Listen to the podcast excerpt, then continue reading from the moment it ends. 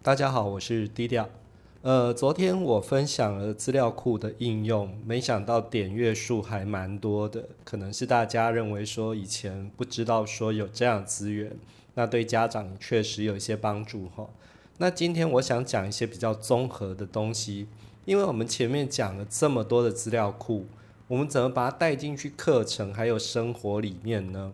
那前阵子啊，嘉义县的综合辅导团给了我一个想法，非常的好。我现在就用这个东西来稍微讲一下实作的部分。他有提到说，呃，他们也知道目前因为网络资讯的发达，所以网络上充斥着各式各样的资源。有没有机会可以让孩子去阅读网络上的资源，并且呢，以这个。来扩充孩子的见闻，其实我觉得这个部分讲得非常好吼，所以我们前面提到的一些电子书跟电子杂志就可以拿来当做文本。不过一开始的时候啊，我不希望这么快就直接跳进去里面，因为你一下子就跟孩子说哦，先去读外面的资源呐，有时候他会没有办法跟学习做一些结合哈。那如果说你是一个老师的话，有时候你也必须去面临一些来自家长的质疑或压力，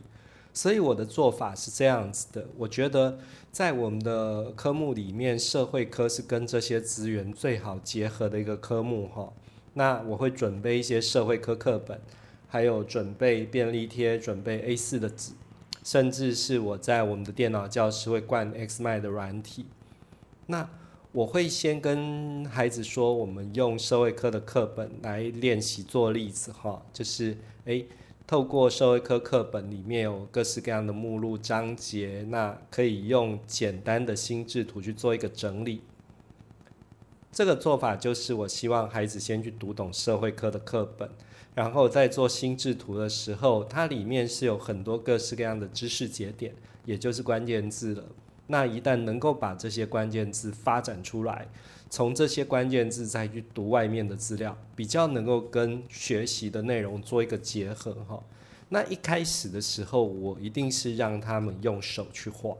而且一开始绝对不会让他们画一个很完整的心智图，因为我自己在四年级教过哈，一般大概就是一页画一张心智图，最后再把它结合起来会比较好。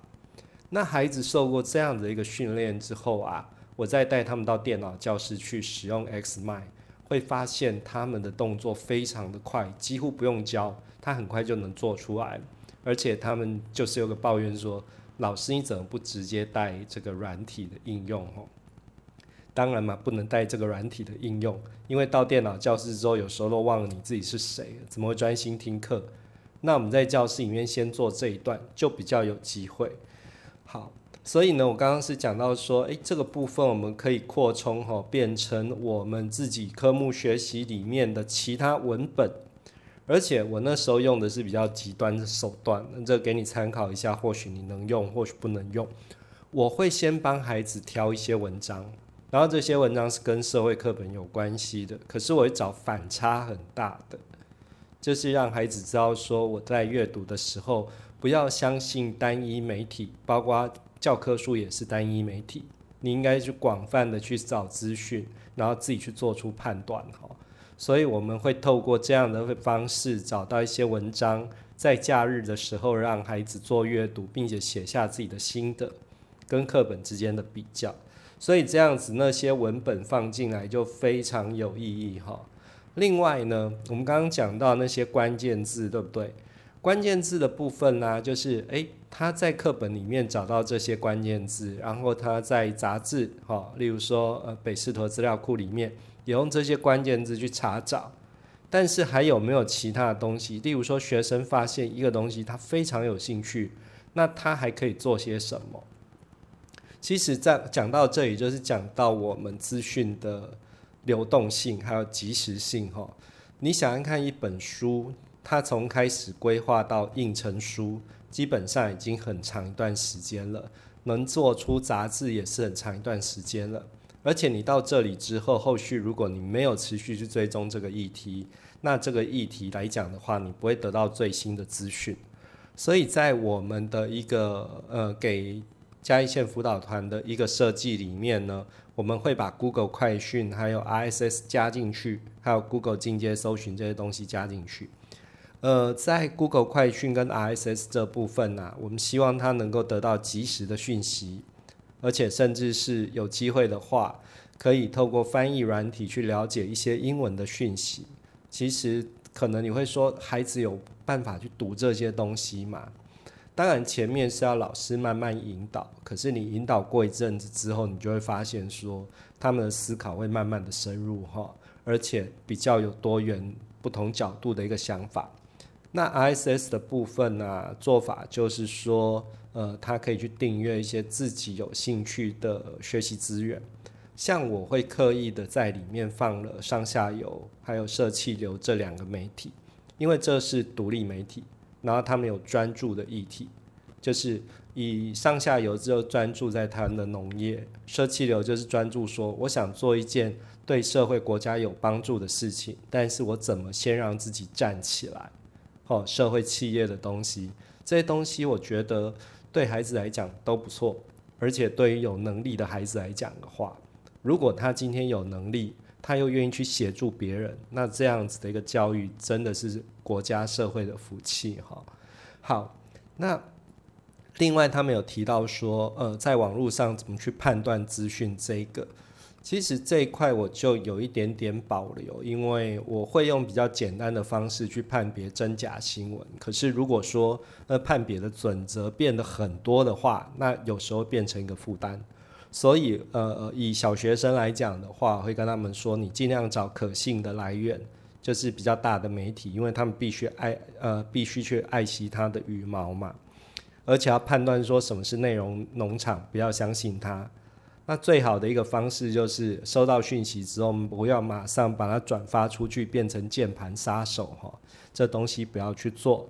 OK。还有一个就是说，诶，我收集这么多资料啊，我怎么跟云端的资料库做整合，让这些资料是可以被搜寻的？我觉得这也很重要，因为你不能说你就是一直读东西，然后没有去整理，甚至你后面不能应用，那这样子读这些东西就是转眼就过去哈，就很像那些学者专家说的，它有点像是碎片式学习。那这种碎片式学习，如果你能够把这些碎片放到你的系统里面来。这些碎片式学习是有价值的，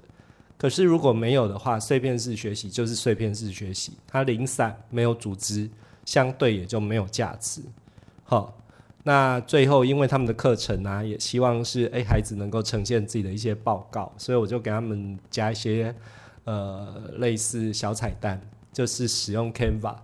那 Canva 这个东西啊，你可能会说，诶，这是什么？好像听过，好像没听过。基本上它就是一个呃，例如说你做报告的封面啊，做资讯图表都可以使用它，可以快速的做出还不错的东西。那这一块我今天在熊女上课的时候也跟学生稍微展示了一下，哦，学生一时惊为天人，觉得说这工具真的是太棒了，因为他们可能到时候做报告的时候需要去美化一下自己的报告，让他的报告比较有表面效度嘛。而且在场也有一些老师在听哦，他们也觉得很不错哦，所以老师说哦非常实用，对我也觉得这个东西呢是可以改善 我们以往呃可能美学的观念不佳，设计出很奇怪的东西的一个做法哦。好，那我再帮你把这里整理一次，就是我们呢前两次我们提到了说呃使用电子书跟电子杂志还有资料库的部分。那今天我就就呃嘉义县辅导团给我的一个研习的请求，他希望我在这里呢去带他们的孩子，甚至带老师说，我们怎么把数位的东西融进去课程里面。其实我觉得这个在家里面，呃，家长可以的话，也可以带着孩子做。为什么这样说哈？因为